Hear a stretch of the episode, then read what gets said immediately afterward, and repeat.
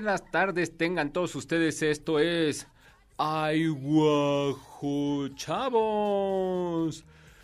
Programa donde jóvenes y jóvenes universitarias nos cuentan, nos explican cómo ven, cómo viven el mundo. Y yo en representación de los rucos, por eso uso saquito, les pregunto, les cuestiono para entender y tener una mejor convivencia. Soy Rodrigo Durana y estaré toda esta hora con ustedes. Estamos en medio de una pandemia terriblemente. Esta semana nos vacunaron a, pues, todos los profes, bueno, a la mayoría de los profes del estado de Puebla, a los profes de la UAP. Ahí estuvimos, en algunos en fila, otros más rápido, pero nos vacunaron esta semana. Muchas gracias a los del sector salud que nos vacunaron. Y bueno, estamos muy felices por eso, pero sí hay que cuidarse, por eso solo estoy el día de hoy yo en el estudio, estarán los y las universitarias desde sus casas. Estamos transmitiendo completamente en vivo a través del 96.9 de FM, como desde hace ocho años.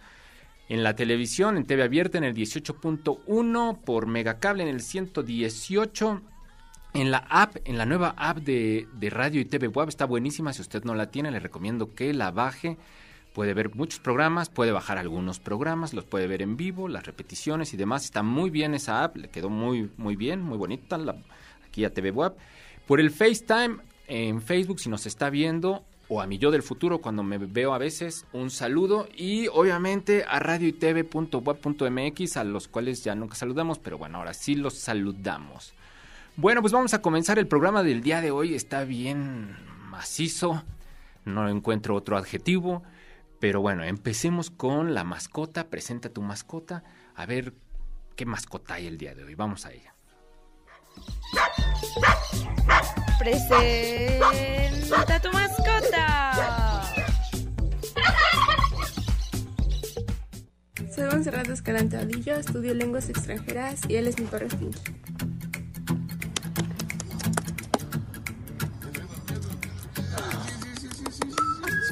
Presenta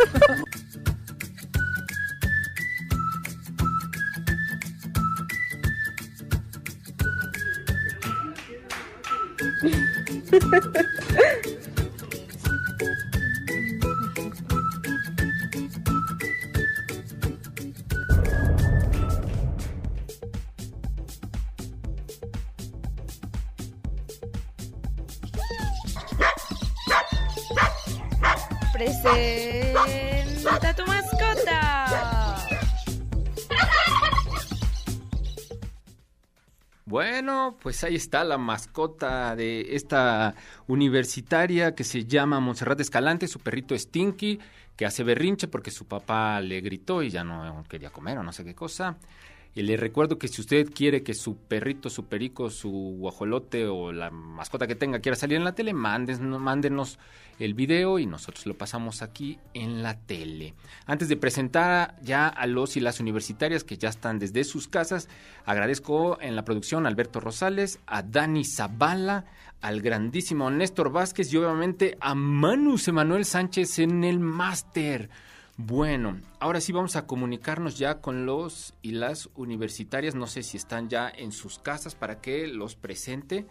Em, a ver si ya están por ahí. Eh, me parece que iba a estar Nicole Schiaffini, obviamente. Em, y eh, ahí están ya, muy elegantes y muy guapos todos ellos.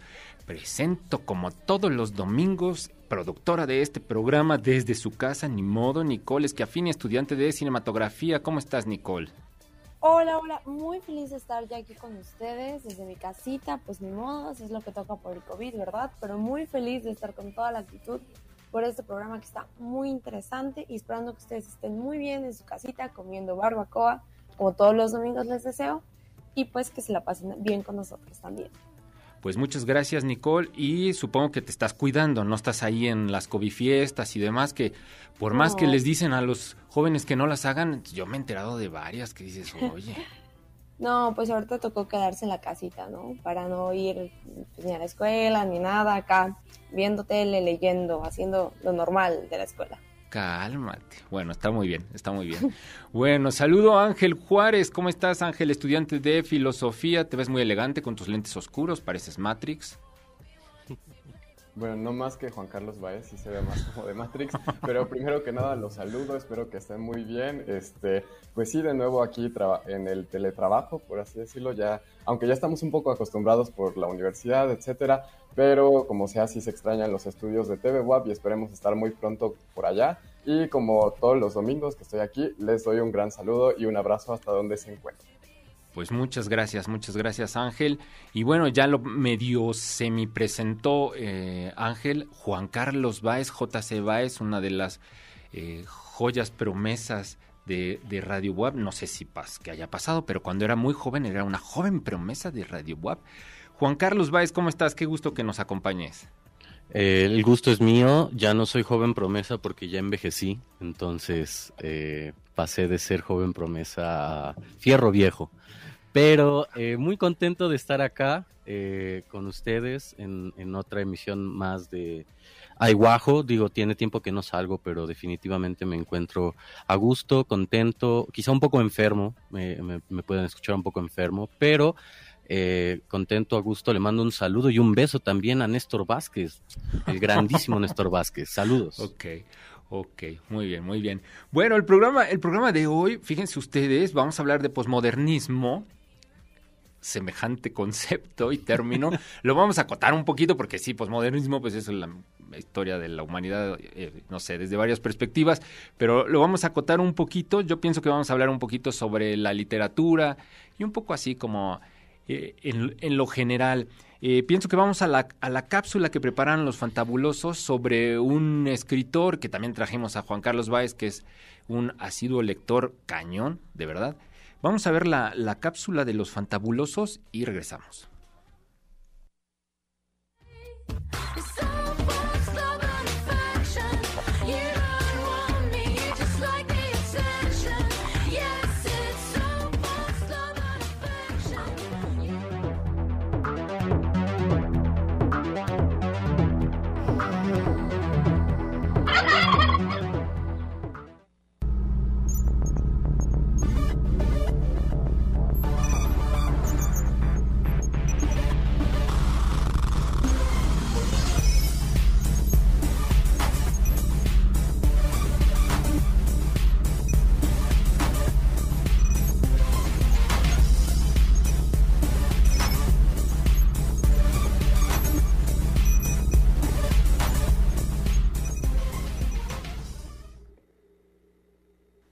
David Foster Wallace, nacido en 1962, es uno de los escritores estadounidenses más importantes de los siglos XX y principios del XXI.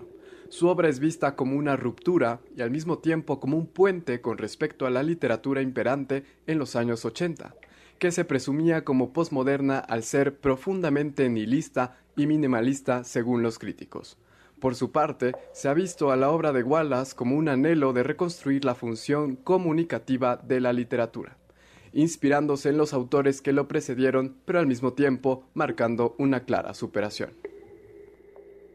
Su obra se ha de contextualizar en sumo grado desde lo que constituye la psique norteamericana de su tiempo, en la que, por ejemplo, su obra no tiene un objeto universal en tanto que materializa la vaciedad americana de la llamada soledad infinita aunada a la tristeza generalizada tras la Guerra Fría. En este marco se sirve del humor y la ironía como una respuesta a los problemas de la vida cotidiana articulando así las preocupaciones y formas de ser de su generación, que hacia los años 90 veía la consolidación del proyecto globalizatorio y la ya denunciada percepción de decadencia cultural, aletargamiento y cinismo que trajo consigo. Actualmente, y a pesar de su dificultad, su obra es valorada tanto por la academia como por la gente a pie de calle, cosa que se ha visto exaltada con la llegada de Internet y la aparición de grupos internacionales para leer su obra más conocida, titulada La broma infinita. Dicha obra busca un intercambio vivo, ambición literaria que lo llevó a detallar de manera compleja la novela, la cual fue canon de su época. Así, esta se ve altamente cargada de humor e ironía, tendencia artística que parece apuntar a una autoconciencia patológica. La obra demanda al lector una comprensión atípica, ya que el estilo tortuoso, hiperarticulado, lastimoso, obsesivo e irónico es una burla del sí mismo. En 1997, Foster Wallace reconoce que todos obtenemos alguna forma de atención que no es la que necesitamos. El tema de su adicción a las drogas o sus intentos de suicidio lo ponían peligrosamente en la contradicción del artista en decadencia, del genio atormentado con una obra sobresaliente. Para Wallace, eso lo Ah, reiteraba ya, sí, como cotidiano, falleciendo incluso sí. años más lo tarde, colgado en su propia este, casa.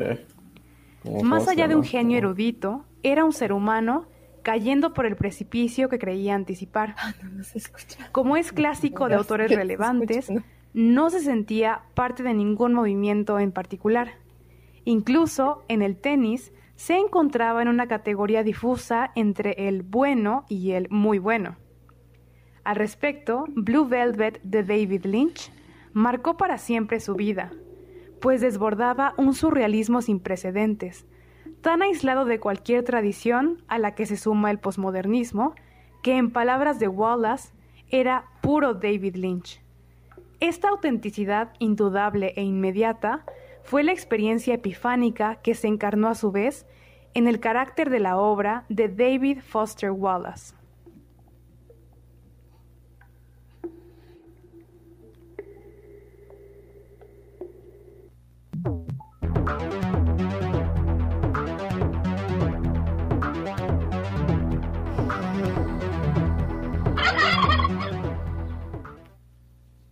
Bueno, pues ahí está la, la cápsula de los fantabulosos sobre David Foster Wallace. Em, quizá uno de los escritores más reconocidos dentro de este llamado postmodernismo. A ver, les voy a preguntar, muchachos, si es que siguen ahí y no se han ido a tomar un vaso de agua o no sé.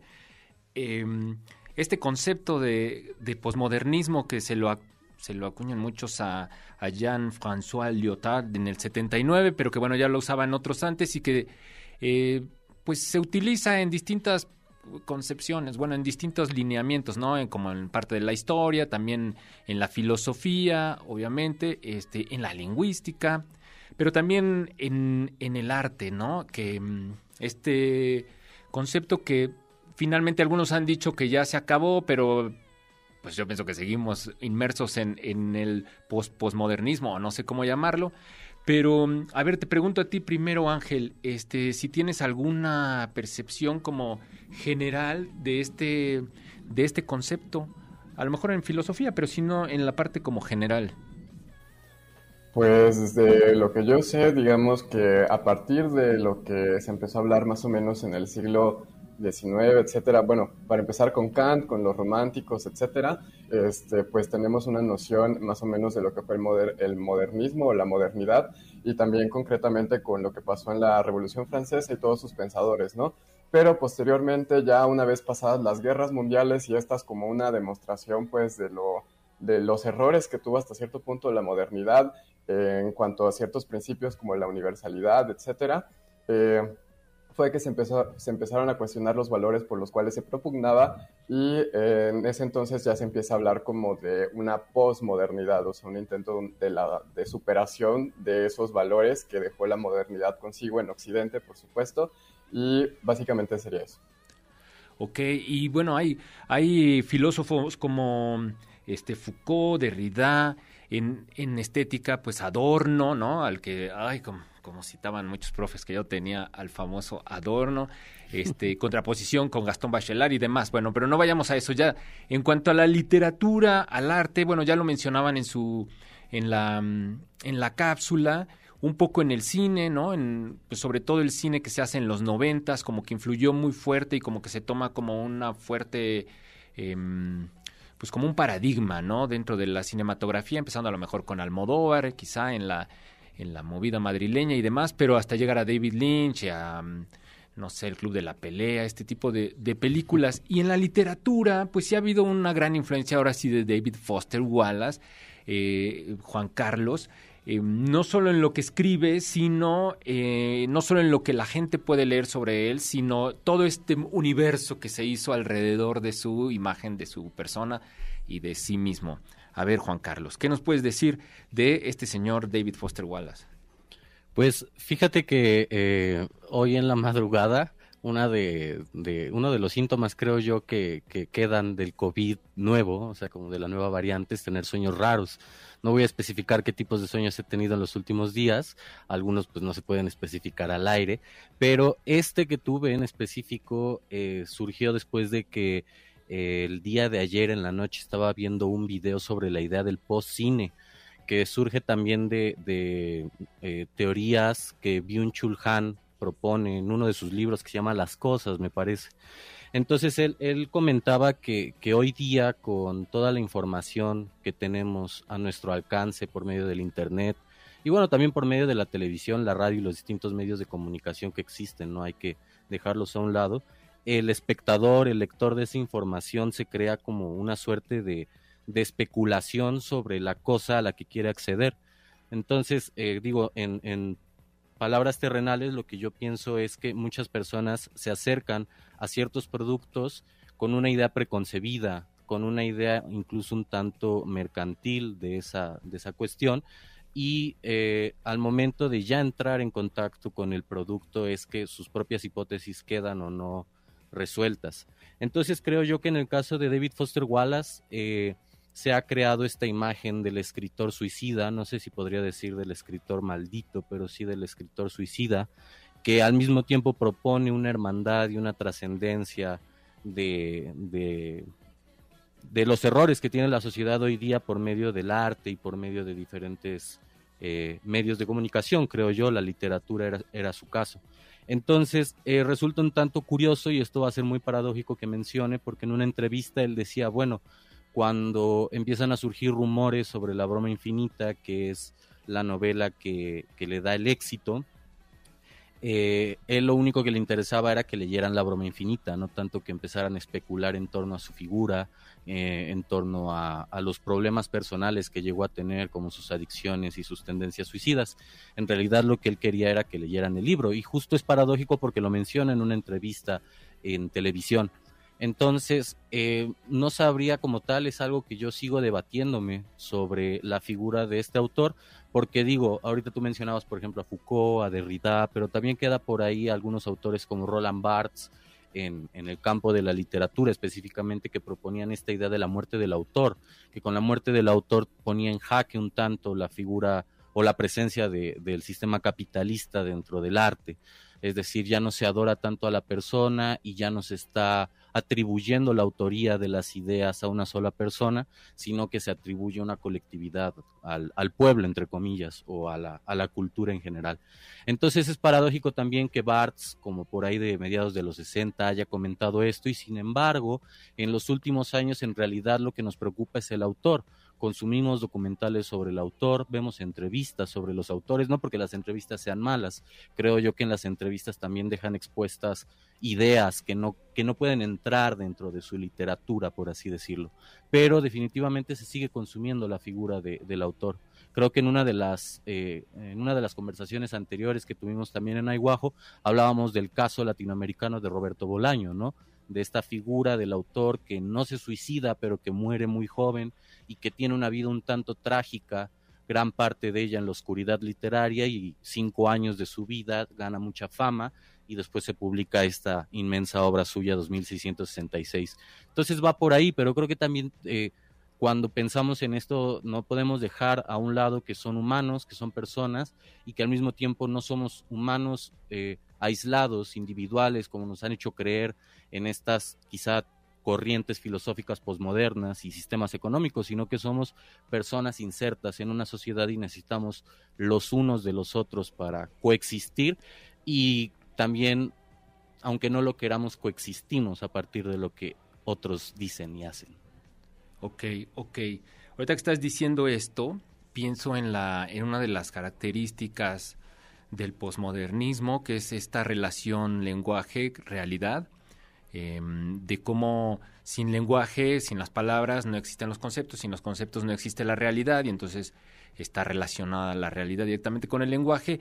Y ahorita que mencionas esto, pienso en este momento, en esta década que acaba de pasar, la que está comenzando, cómo el lenguaje, yo diría más bien, bueno, ya pasamos a otro nivel que es sin la sin lo audiovisual, este, la realidad no existe. O sea, es como un doble rebote de esta caverna de Platón, como si hubiera un espejo todavía que reflejara las sombras. O sea, ya no solo vemos las sombras, sino vemos las sombras a través de un espejo, ¿no? O sea, como la sombra de la sombra entre el audiovisual. ¿Y por qué lo digo? Porque en redes sociales, bueno, hoy los chiquitines, pues explican muchos conceptos y algunos los explican muy bien por medio de memes, ¿no? Y como las películas, como las, este, las series, pues ya tienen que ver con su construcción de la realidad. No solo de los chiquitines, también de nosotros. O sea, cómo ya explicamos muchas cosas de la realidad a través de películas, desde Matrix y demás, y ahora con redes sociales y demás. Por eso, bueno, no sé, te pregunto a ti, Nicole, tú que estás todavía chiquitina, ¿qué relación hay, eh, tú encuentras en este universo en el que vivimos ahora, en este momento, de redes sociales y de lo audiovisual finalmente en la construcción de la realidad como un adolescente un joven cualquiera, común y corriente?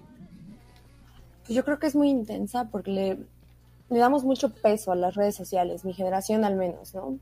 Y de alguna forma, eh, esta idea de romantizar tu vida, que a mí me, me parece muy interesante que se use ese concepto. O sea, hay gente que como tal dice, voy a romantizar mi vida en redes sociales, ¿no? Y que se trata de poner pues, solamente las cosas bonitas, ¿no? Solamente, no sé, cuando te ves bien, con filtros, cuando la que comes, todo lo demás. Pero esta eh, realidad virtual, estas redes sociales han llegado al punto en el que ocupan el lugar de la verdad, ¿no? No sales si no tomas fotos no eres feliz y nadie te graba riendo. Y esta clase de cosas que luego generan estas situaciones que yo considero hasta absurdas, ¿no? Una prima mía me contaba que tenía una amiga que agarraba fotos de redes de otras personas, de Pinterest, del internet, y las subía a sus historias como si estuviera comiendo eso, como si estuviera en ese lugar, como si fuera a hacer esto. Y pues no era verdad, pero para la gente de fuera pues sí, ¿no? Ella está comiendo la pizza que se ve en sus historias, aunque ella esté en su casa comiendo, no sé, caldito de verduras. Y esa clase de cosas creo que construyen una realidad aparte, pero nos fuerzan a nosotros como adolescentes a, a sentir que la vida de los demás es muy perfecta. Y ese es el problema, ¿no? Esas son de las cosas que se critican, que si tú no eres tan cercano a la persona, solamente vas a ver lo que está en sus redes sociales, solamente vas a ver lo que postea en sus historias y pues te crea esa idea de compararte con los demás y ver que todos los demás están haciendo, divirtiéndose, haciendo cosas mejores, no sé, que están muy adelante de ti, aunque su realidad no sea la misma. Wow, está rudísimo, está rudísimo porque finalmente la mm, esta búsqueda de ser distinto, que también es como una idea del, del posmodernismo, como la idea de, de, la individualidad, de ser un, un, uno único, finalmente es, pues se disuelve en soy único pero copio y estoy buscando a quién me parezco y en realidad todos nos parecemos, nos vestimos igual, hablamos igual. O sea, sí, esta, este sentido de globalización, em, no sé, político, económico y demás, que nos ha influido y cómo se contradicen. O sea, estos conceptos finalmente se contradicen y forman una dicotomía en un concepto medio, medio payasón, pero sí, o sea, sí, sí estamos en eso. No sé cómo lo ves tú, Ángel. Pues me resuena mucho porque precisamente hace un, pues hace unos días estábamos revisando cosas precisamente en clase respecto como de la epistemología feminista y todo esto, y cómo es que también esto se inserta como en, en saberse situado, ¿no? Saberse situado en un contexto, saberse situado en este, en una historia, saberse situado en este, más bien en una narrativa de la historia, etcétera, ¿no? Y cómo es que esto, este, de algún modo también intenta hacer una superación de las dicotomías como eh, históricamente impuestas y creo que es muy interesante sobre todo destacar cómo es que vamos o justo en ese momento estamos tratando de conciliar esa ultra individualización con una colectividad, por así decirlo, o sea, cómo eh, tratar de conciliar esa brecha que parecía haberse abierto durante cierto tiempo, particularmente eh, con el posmodernismo. Entonces, pero yo creo que de algún modo es coherente en tanto que pues primero tenías que ver qué onda contigo mismo y qué onda con este contigo como yo para después así poder este pues dar como ese salto y ya no considerarse como eh, totalmente apartado de la realidad, por así decirlo, que yo creo que misteriosa, bueno, curiosamente, de hecho, esa es una de las características que hasta cierto punto heredamos de, de los ismos, o sea, de, del siglo XX, o sea, esa enarbolación de, de la individualidad, etcétera. Creo que es una de las cosas que hemos ido arrastrando desde la modernidad, este, y que pues hasta ahora no hemos podido como poder, no hemos podido conciliarnos de todo con la otredad y también este, sin, sin marcar tajantemente como una línea entre yo y el otro. ¡Wow! ¡Qué rudo! A ver, nos quedan dos minutos antes de ir a la pausa. Bueno, minuto y medio. Rápido, Juan Carlos Báez. ¿Tú qué piensas de esto de la individualidad frente a lo, lo grupal, a lo complejo que es ser todos iguales? Eh, pues en dos minutos no creo que pueda desarrollar mucho, pero eh, también pienso que, que, una de mis angustias personales y actuales tiene que ver con con eso, ¿no? Haciendo, Ángel decía ahorita, situarnos históricamente, digo, a, a, partir de lo que yo entendí, interpreté de lo que dijo, creo yo que pues somos seres históricos y no podemos también evadir esta idea, claro. por ejemplo, nacionalista que existía a principios del siglo XX en México, de, de la patria y de que hay, defender, hay que defender la patria y ese tipo de cosas. Pero cuando uno empieza a analizarlo mejor, pues en efecto es un discurso un tanto demagógico. Sin embargo, no creo yo que podamos vivir aislados como, como lo pensaba también David Foster Wallace.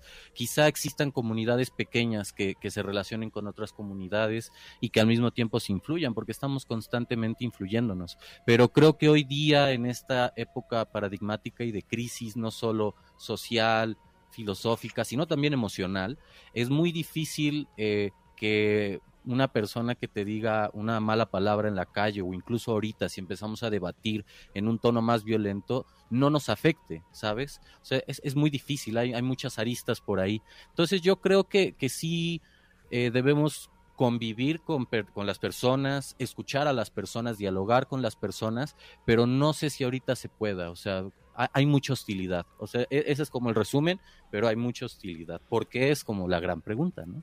Sí, está rudo, está rudo. ¿Cómo eh, este, tendríamos que estar más unidos o más abiertos? Porque los medios de comunicación, eh, los canales por los que nos comunicamos son más extensos, son súper variados, están a la mano para comunicarse de, en cualquier lugar, cualquier tiempo. Y cómo esto nos ha separado un poco más, ¿no? Nos tiene en un momento así exactamente de hostilidad. Muy bien, Juan Carlos, estoy, estoy de acuerdo contigo. Estamos hablando sobre un poquito sobre posmodernismo.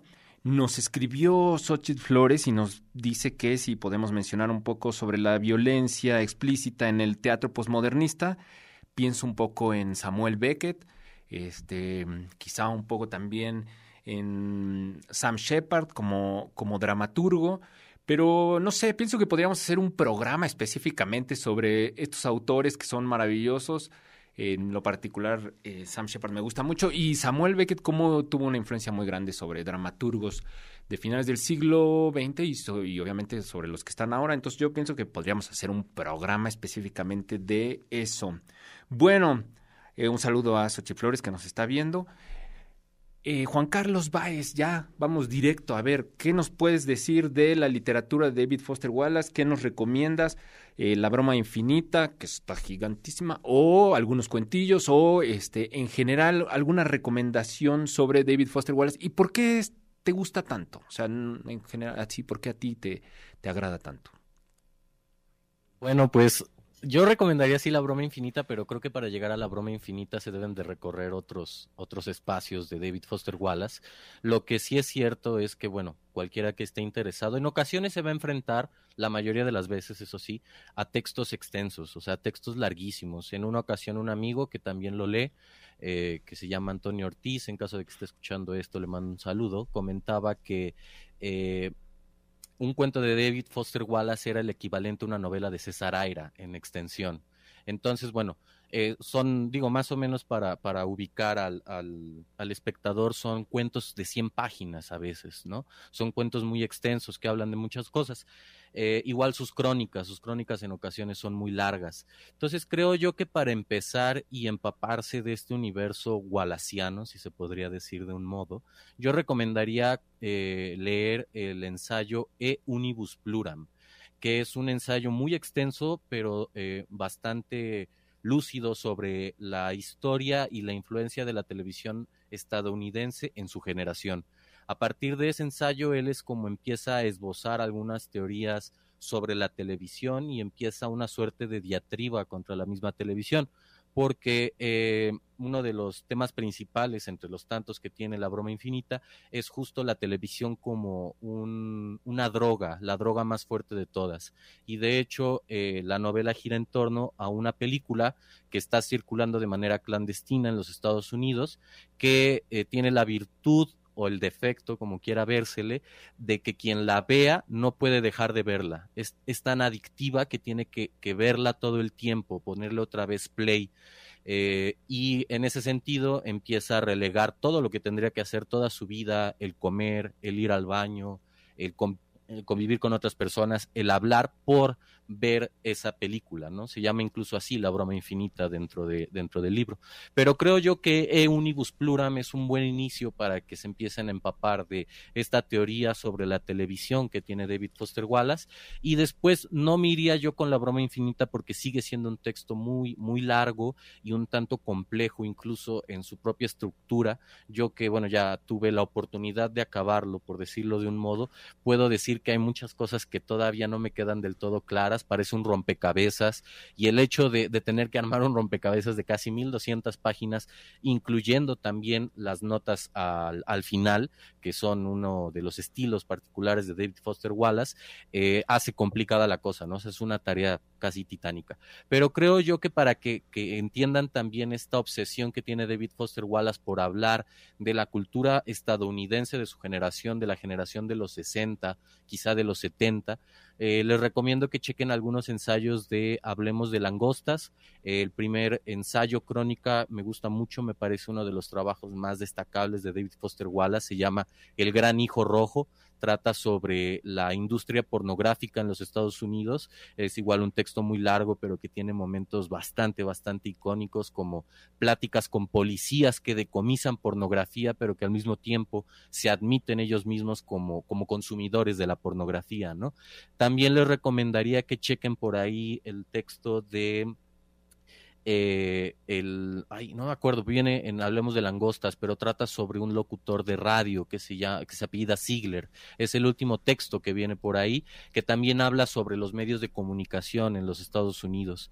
Eh, y también les recomendaría por ahí que chequen algunos eh, textos más breves como para entender esta búsqueda quizá poética, entre comillas, ya más literaria, no tanto social, como algunos algunas observaciones, algunos comentarios sobre lo gracioso que es Kafka, en donde es una, es una conferencia en donde él va hablando sobre, sobre algunos elementos de humor negro en Kafka y también Borges en el diván. Borges en el diván es una reseña sobre un libro, pero que al mismo tiempo empieza a hablar sobre el mismo Borges y sobre sus teorías que tiene en torno a Borges. Ya por ahí también, y si no quieren leerlo como tal, está el video de Esto es agua, es una conferencia, un discurso que dio de, para unos graduados de no recuerdo bien qué universidad ahorita.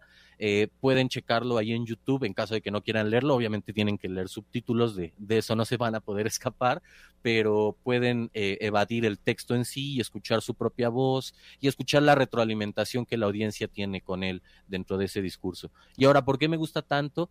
Creo yo que, eh, bueno, México es, es como una cuestión bastante sui generis en muchos aspectos. Eh, una vez, y, esto es off the record, pero creo que vale la pena traerlo a colación, eh, Rodrigo y yo platicábamos que por un lado tenemos la presencia histórica de las culturas prehispánicas e indígenas en el, en el país, eh, por otro lado tenemos la conquista española, o sea, esta influencia de Europa, por así decirlo, y pues por el otro lado tenemos no quiero decir a la vuelta de la esquina, pero sí tenemos a ese hermano que nunca nadie deseamos que es Estados Unidos influyéndonos, ¿no? Entonces creo yo que David Foster Wallace empieza a llegar en esta época eh, en donde muchos jóvenes expresan su tristeza, ¿no? Empieza quizá a popularizarse más en esta época donde muchos se sienten tristes. Y eso es algo que yo le agradezco mucho a David Foster Wallace porque puede enunciar la tristeza de un modo que otros autores no se habían atrevido a hacer en determinado momento. En la anterior emisión yo decía, bueno, él no intenta crear metáforas eh, como el tigre quizá de Eduardo Lizalde, que, que, puede hablar de muchas cosas, el tigre a fin de cuentas, sino que él habla directamente de lo que le parece la depresión, de lo que le ha experimentado de la depresión. Y no siempre, y esto, por ejemplo, se, se constata en un podcast que hace la BBC, es como un documental, un, un podcast documental, por así decirlo, que eh, él no, no está buscando como esta eh, romantización, como lo decía Nicole, de la depresión, sino que él intentaba hablar de eso que sentía porque justamente era una persona deprimida. Y al mismo tiempo intentaba trascender esa suerte de depresión, o sea, bu buscaba las maneras. Digo, el final es muy trágico porque parece que no pudo trascender de manera física esa depresión, al final termina suicidándose después de intentar dejar los antidepresivos, pero sí creo que dentro de su, de su obra literaria propone maneras de comunidad, de, de quizá no en esta en esta idea de lo único no eh, eh, no no creer que eres el único con depresión y no porque quieras eh, que sea tu, tu bandera y la enarboles sino más bien porque quizá a partir del comentar tu depresión con otras personas que pueden entenderte sientas una remisión de la enfermedad por unos instantes, no para siempre, ¿no? Es algo muy difícil quizá eso, ¿no?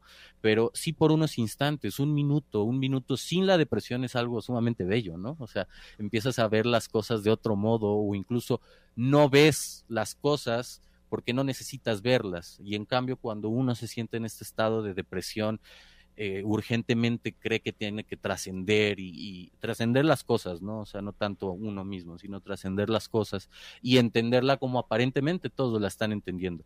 Eso es algo que yo le agradezco mucho y también le agradezco mucho el uso de la ironía. O sea, también no es una depresión eh, solemne, como quizá en ocasiones llega a darse, y no porque él sea el único. Pienso, por ejemplo, en la autora María Moreno, que tiene un libro que se llama Blackout, en donde ella habla sobre sus experiencias con el alcoholismo y las hace de una manera completamente antisolemne, ¿no? Que quizá a muchos no les pueda gustar, porque a muchos no les gusta este rollo de la ironía, pero que personalmente a mí me parece algo, algo interesante. Incluso Wallace decía que Wittgenstein decía que las únicas verdades se pueden decir a partir de chistes, ¿no? Entonces quizá en este, en este afán suyo de, de buscar una trascendencia de su propia tristeza, es que utilizaba la comedia o utilizaba la ironía, utilizaba la risa para aproximar también a las personas a otro modo de vivir. En ocasiones resulta un poco conflictivo con uno como lector porque hay situaciones que en efecto son muy graciosas, pero que al mismo tiempo son muy oscuras, ¿no?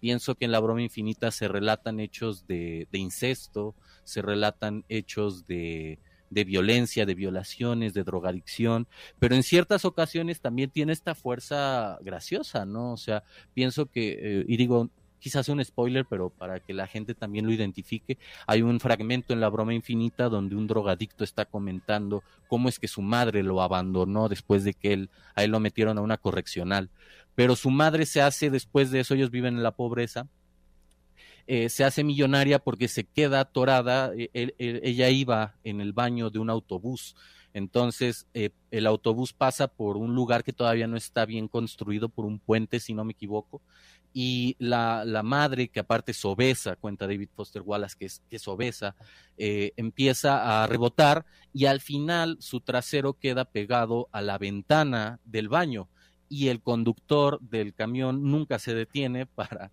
para eso. Entonces al final la madre demanda a la, a la línea de autobuses y termina recibiendo una cantidad millonaria por la demanda, ¿no? Entonces ese tipo de cosas que, que pues sí de repente eh, son graciosas, no dejan de ser graciosas, eh, trascienden, ¿no? Pero al mismo tiempo cuando uno lo analiza, y, y, quizá, no sé, o sea, digo, ahí es una cuestión quizá personal, pero digo, bueno, una persona obesa implica una enfermedad, ¿no? O sea, según los estudios eh, médicos se sabe que la obesidad es una enfermedad y, sin embargo no te intenta decir eso, ¿no? O sea, te intenta decir que, que la señora a fin de cuentas vivió mejor de lo que vivía y que incluso en vez de buscar un tratamiento para su propia enfermedad, lo que hace es contratar un cocinero que le esté cocinando las 24 horas y que la siga alimentando. Y, me parece que muere de eso, ¿no?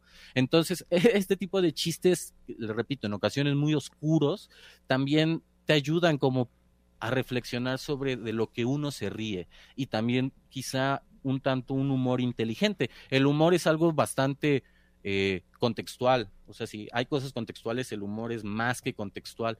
Entonces creo yo que esto puede no causarle gracia a quizá las personas que sufren de, obesidad, por ejemplo, pero tampoco se cae en el típico pastelazo que quizá estamos acostumbrados en, en, algunos, en algunas ocasiones. Yo pienso que, ejemplos de ironía también en México es, es Jorge Ibargüengoitia con sus respectivos matices. Por ahí eh, el mismo amigo Toño Ortiz que, que leía o que lea David Foster Wallace decía que le molestaba mucho el cuento de la ley de Herodes, que tiene este, este chiste de, de alguien introduciéndole algo en, en, el recto a otra persona, pero, pero a mí me gusta mucho el final de ese cuento, ¿no? Porque justamente no dice que, que le metieron algo en la, en la cavidad del recto, ¿no? Sino que dice que se terminó doblegando frente al imperialismo yanqui. Entonces, ese tipo de juegos de repente te, ayudan a conciliar la realidad también, ¿no? O sea, es algo, es algo bastante interesante. Digo, Jorge Ibargüengoite intenta conciliar justo esta, este poderío y esta, esta eh, colonización quizá cultural e incluso económica de los Estados Unidos hacia nosotros, diciendo que pues tuvo que doblegarse frente al imperialismo yanqui y no puede dejar de hacerte reír, ¿no? O sea, ese tipo de cosas creo yo que son las que las que ayudan a sobrellevar la misma realidad, pero también a conciliarla. Ok, ok, ok, ok. A ver, aterrizando. Eh, hablemos de langostas. Lo puedo encontrar en... En PDF. Sí, lo encuentro en PDF. Sí, está ahí en, en Google hay varias páginas de piratería, pero está en Google. La maquetación no es la mejor, para ser sincero, cuesta un poco de trabajo, pero creo yo que, que si se leen El Gran Hijo Rojo, que es el primer texto, el último texto que, que, me parece que se llama El Presentador, el presentador donde habla de un tal Ziegler, locutor de radio, también está por ahí. También está algunos comentarios sobre lo gracioso que es Kafka. Esos tres textos que están ahí me parece que son los los clave. Muchos otros recomiendan algo supuestamente divertido que nunca volveré a hacer, que también creo que demuestra su obsesión por la cultura estadounidense, pero en otro grado. Eh, él habla sobre los viajes en sobre un viaje en un crucero, ¿no? Entonces, bueno, estos textos están en Internet, claramente, también la broma infinita está en Internet, yo les recomiendo que si quieren leer la broma infinita, chéquense la página lectulandia.com, porque las maquetaciones que hace Lectulandia son muy buenas en cuanto a las notas al pie de página que tiene David Foster Wallace, te manda a otra página y después si quieres volver a la página donde estabas leyendo, solo tienes que hacer un clic en el PDF. Entonces, bueno, eh, hablemos de langostas, este texto de E Unibus Pluram también está en algo supuestamente divertido, que es el libro en sí, pero que pueden checar en la página poesiasub25.com, una muy buena traducción está ahí, entonces les recomiendo que lo chequen. Y em, Borges en el diván, perdón, está en un libro que se llama eh, En el cuerpo y en lo otro, me parece. Eh, y bueno, la broma infinita. También uno que se me olvidó ahorita, pero que recomiendo rápidamente, es el texto de eh, sobre la diversión de escribir en donde él habla sobre este proceso de escritura, pero cómo es que también se puede escribir de maneras graciosas y, y placenteras, por así decirlo. Ok. Bueno, mencionaste un montón de cosas. Eh, me quedo con lo del humor negro, que finalmente el humor negro es crítico, es agresivo, es ofensivo incluso, pero es crítico. Su objetivo es generar una, pues, un movimiento, algo dentro del que lo lee, el que lo ve, el que lo recibe para buscar una transformación. No siempre se toma bien, o sea, finalmente, pues si el lector no, no va por ahí o no le gusta eso, pues que mejor ni se acerque. Y respecto a lo de la televisión, y que hoy en día yo lo llevaría a las redes sociales, esta enajenación en la que vivimos todos, bueno, la mayoría vivimos. Te pregunto rápido, Ángel, ya casi nos vamos. En cuanto a la enajenación de nuestros tiempos, ¿tú ves alguna posibilidad de que salgamos o que finalmente pues nos sumerjamos en un en un mundo digital o en un mundo paralelo, en un submundo donde nuestro avatar sea el que coexista con los otros avatares? ¿O crees que en algún momento lleguemos a un punto de inflexión y regresemos a otra cosa? No lo sé. Pues no lo sé, la verdad es que yo siento que, a como yo lo consideraría personalmente, la verdad yo siento que en realidad más bien nos iríamos como a un Ah, si, si lográramos salir de ese estado, en realidad buscaríamos otro, como ya casi por una necesidad muy interna de nosotros. Y, pero bueno, también acerca un poco, y creo que tiene que ver un poco con lo que estaba diciendo también este Juan Carlos hace un momento, y antes incluso del corte, y que tiene que ver con esto de que pues en el posmodernismo de algún modo u otro nos teníamos que sentir como únicos, como completos. Y, también tiene que ver con lo que precisamente mencionaba respecto de la, este, de la hostilidad. Y es que yo siento que, bueno, esto es recuperado de una este, psicoanalista que se llama Ronit Goodman. Y en un artículo ella precisamente dice que eh, cuando nos percibimos a nosotros mismos como unos o con un imperativo de ser unos o ser completos, eh, llegamos a percibir al mundo como algo hostil, porque no podemos llegar nosotros a, considerar y a reconocer nuestra propia vulnerabilidad y nuestra propia incompletitud que nos hace como pues motivarnos y buscar las cosas que queremos, ¿no? Entonces siento que precisamente estamos como en ese, en ese estado, o sea, como en ese estado de transición, o sea, admitirnos como no, este, como no completos, como no unos, y este, pasar más bien a una incluso consideración más bien relacional de nosotros mismos con respecto a lo que nos rodea y yo creo que en ese sentido, para ubicarnos incluso históricamente, es muy importante la, pues, la aportación de David Foster Wallace. Yo cuando estuve investigando para hacer la cápsula, la verdad es que sí me pareció muy, este, pues muy relevante, sobre todo porque se, eh, se enmarca precisamente en esta narración, pues, Estado Nacional, incluso de Estados Unidos y su propia crisis, ¿no? Que tiene que ver, así como eh, aquí en México podemos, ah, puede haber rencillas respecto del norte con el sur, ellos tienen una rencilla ideológica, ¿no? Con, este, de costa a costa, ¿no? Entonces, creo que más o menos eso también nos puede ayudar a nosotros a entendernos, este, como bien lo decía Juan Carlos, con como a entender a ese hermano que a veces no queremos este, admitir que es nuestro hermano, pero ahí está, o está junto de nosotros. Y también este, creo que en general, pues al final de cuentas, eh, nos puede ayudar mucho a, eh, a, reconocer, bueno, eso es también uno de los grandes aportes de la, del posmodernismo y es a reconocer también la, la banalidad que nosotros podemos tener como humanos y que tiene que ver con esta superación de la idea de que el humano tal vez es lo mejor o de que somos lo más, este, lo más digno y yo creo que eso nos puede dar una, una tan necesitada cachetada de humildad y, ya. Ok, ok.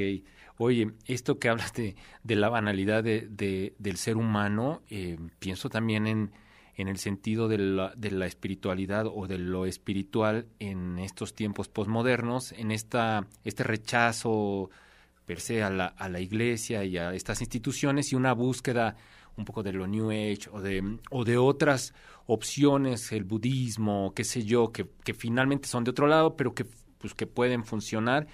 Y, y cómo eh, finalmente eh, pues es lo opuesto, ¿no? Es lo, eh, o sea, lo que, propo, lo que proponen estas, eh, estas corrientes es lo opuesto, no es como la, la universalidad y todos somos parte de lo mismo, todos somos una entidad, etcétera, etcétera, frente a esto que hablas tú de, de, la, de la banalidad o de la búsqueda de ser este, únicos e individuales y finalmente caemos en otra, en otra este, oposición en la que estamos metidos todo el tiempo, ¿no? Todo el tiempo estamos en una, en una constante oposición que por demás me parece divertida, ¿no? O sea, ya viéndola desde afuera, clavándose un poco, este, y finalmente para que los que, los que tienen tiempo de clavarse en estas cosas, que son Juan Carlos Báez y otras personas, este, creo que está muy bien, pero mucha gente pues tiene que trabajar o tenemos que hacer cosas y no hay como tanto tiempo de estar pensando y demás. Vivimos ya en una dinámica, en fin. Bueno, está, estuvo buenísimo. Quizá deberíamos platicar ya de otras cosas más en concreto, porque hay muchísimo. Casi siempre hablamos de redes sociales, siempre le pregunto a Nicole y demás. Este, ah, es todo un universo lo de redes sociales, todo un universo, toda una forma de entender cómo, cómo funciona el, el mundo y, y demás pues ya nos vamos a despedir. Finalmente, rápido, Juan Carlos, una brevísima, porque si no se nos acaba, una brevísima conclusión. Venga. Eh, pues supongo que hay que hay que entender al otro, hay que respetarlo, hay que dialogarlo. Eh, no sé si sea de manera completa o cabal el entendimiento del otro, pero definitivamente sí dialogar con el otro, quizá aproximarnos y eh, hacer comunidad y ya dependiendo de, esa comunidad pues se pueden hacer muchas otras cosas, no sé, la vía armada o no, no es cierto, no, no crean que estoy proponiendo la vía armada en televisión, o quizás sí, pero digamos que no, este, pero sí, ese, esas, esas cosas. Hacer comunidad, me parece muy bien, y además en estos tiempos pues viene, híjole, buenísimo. Este, Ángel, ¿alguna conclusión? Pues solamente eso, que eh, admitiéndonos como pues situados, tenemos que admitir nuestra incompletitud y que pues al final de cuentas eso es lo que nos motiva a hacer las cosas que pues queremos, porque por algo queremos algo, ¿no? pues sí, sí, sí. Y Nicole, hoy hablaste poquito, perdóname, perdóname la vida, Nicole, pero este, ¿alguna conclusión? No, pues estoy oyendo todo lo que dijo Juan Carlos y creo que está muy impactante, eh, sobre todo yo que soy una generación más chiquita que ustedes eh, a mí luego me cuesta ver un poquito fuera de las redes sociales porque pues, yo crecí con ellas, ¿no? A mí ya me tocó crecer con el Internet, pero pues sí, como dice Ángel, entendernos como individuos que no están completos todavía, pero no es necesariamente como algo malo, sino como un lugar donde crecer, donde formar vínculos, donde hacer comunidad, pues para mejorar, ¿no? Que ese es últimamente el objetivo de estar vivos, mejorar como personas. Wow, muy bien. Bueno, pues ya, saludos, no sé, rapidísimo. Juan Carlos, ¿tienes algún saludo? Eh, pues a mis papás y a Néstor Vázquez, lo amo. Ok, ok. Ángel, ¿algún saludo? Le quiero mandar un saludo muy especial a Jazmín Netzahual, una compañera de la facultad y recientemente fue su cumpleaños. Muchas felicidades. Muy bien. Nicole.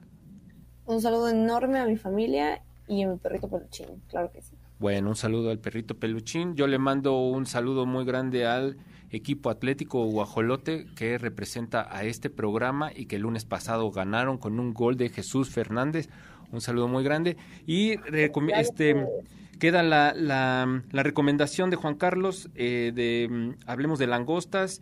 Eh, me parece como que lo más, lo más, este, lo, sí, sí, para, para, empezar está muy bien y ya que después se vayan por lo demás y está muy bien. Bueno, pues muchas gracias. Estuvo denso el programa de hoy, pero bueno, de eso se trataba un poco. Eh, muchas gracias por habernos acompañado. Eh, muchas gracias Alberto Rosales en la producción, Dani Zavala, el gran Néstor Vázquez, Néstor Vázquez y Emanuel Sánchez, el famoso Manus en el máster. Muchas gracias. Pues nos escuchamos y nos vemos la próxima semana. Recuerden que como dijo David Foster Wallace, todos somos lobos, todos somos guapos. Adiós, sean uh. felices. Ah. Bye, sí, señor. Qué felicidad.